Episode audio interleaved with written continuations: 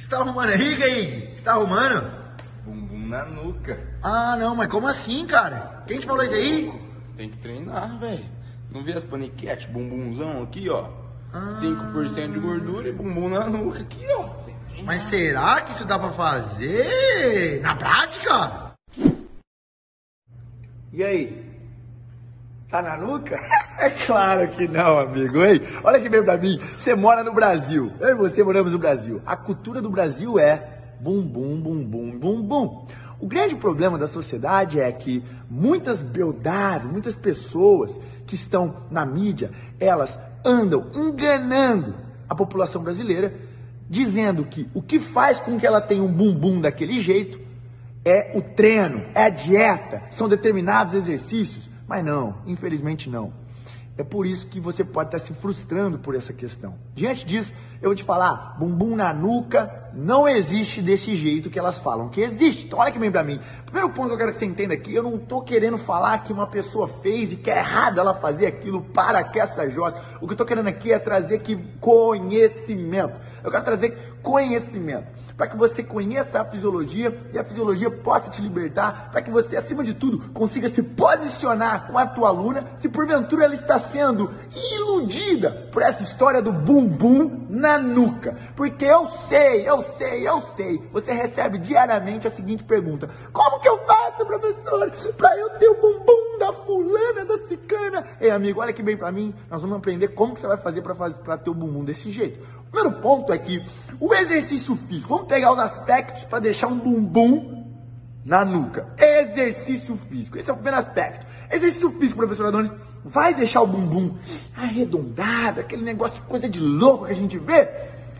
Não. Por que tiradores? O que nosso exercício físico consegue fazer? Ele consegue gerar hipertrofia. Ok, você vê hipertrofia muitas vezes exageradas, ok, mas a hipertrofia músculo-esquelética ela tem um determinado platô. Entenda isso, mesmo utilizando drogas sintéticas, como por exemplo esteroide anabolizantes, testosterona. E pior ainda, se a pessoa utilizar exercícios para glúteo específico e utilizar testosterona ou derivados de, de testosterona, que são os esteroides anabolizantes, que vão auxiliar nessa hipertrofia, eles também têm um ponto. Eles diminuem, eles diminuem a captação de gordura pelas células é, daquela região específica, por exemplo, do glúteo. Ou seja, a pessoa está treinando musculação e está usando derivado de testosterona, a mulher, seja quem for o homem, ela vai ter uma menor taxa de gordura no glúteo. E ao passo que nós entendemos que ela vai ter uma taxa menor de gordura, porque existe uma inibição dessa, desse, desse, dessa, desses adipócitos, você automaticamente vai ter que pegar aqui na mãozinha do Tite e entender que nós temos uma anatomia muscular. O que é anatomia, professor Arone? Anatomia é como seu músculo foi feito, formado, fundado. E quando seu, a gente olha para o seu músculo, ele parece aqui um colchete, o músculo da bunda.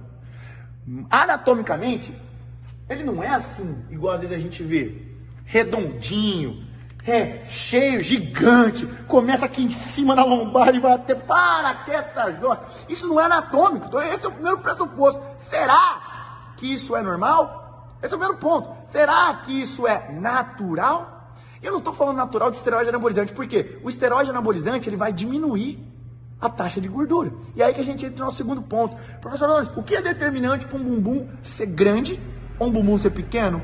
Nível de gordura.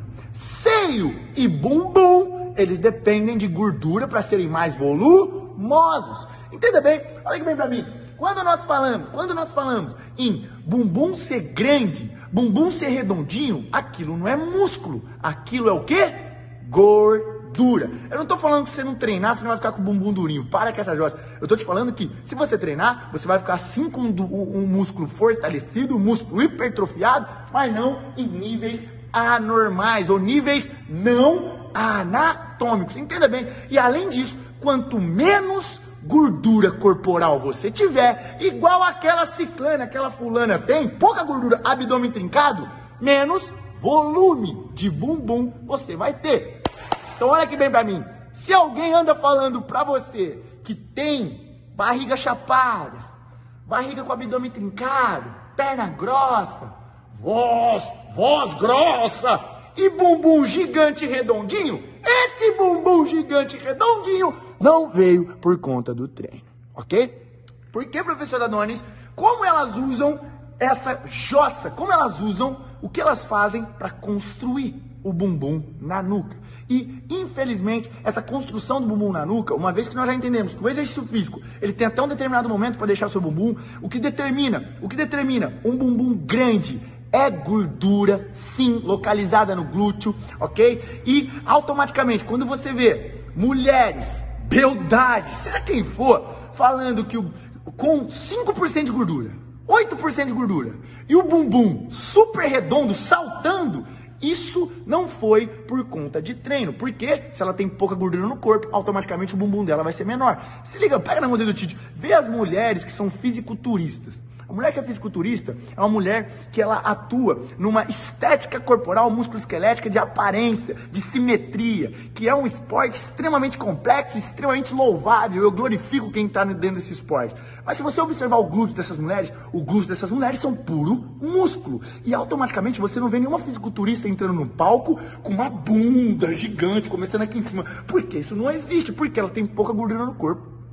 Ela tem um abdômen rasgado, ela tem os músculos aparentes, ela tem uma silhueta fenomenal. Só que o glúteo dela é músculo. E geralmente o glúteo dela, ela não vai ter um glúteo desse tamanho. Nunca! Porque isso não é anatômico, isso não é fisiológico. Ei, conheça a fisiologia, a fisiologia vos libertará. Professor então, diante disso, diante disso, eu entendi o que acontece. Agora, como que essas mulheres têm um bumbum daquele tamanho?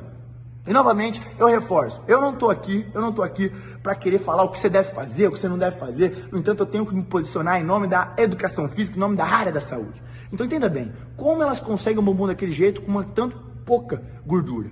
Podem ser três opções: aplicação de silicone, aplicação de hidrogel ou aplicação de própria gordura, enfim, várias, várias várias ferramentas é, existentes, que eu nem gasto neurônio estudando essa bosta porque não funciona, mas várias ferramentas existentes que deixam o glúteo daquela forma. Qual é o problema disso, professora Doris? O problema é ela fazer o que ela quer com o corpo dela? Claro que não, cada um faz o que quer com o seu corpo. Mas você aí, que de repente está acreditando no conto do JR, na ladainha, na ladainha, de que essa mulher, essa moça, essa beldade, ela conseguiu esse glúteo com treino, com dieta, com esforço, isso é uma enorme mentira.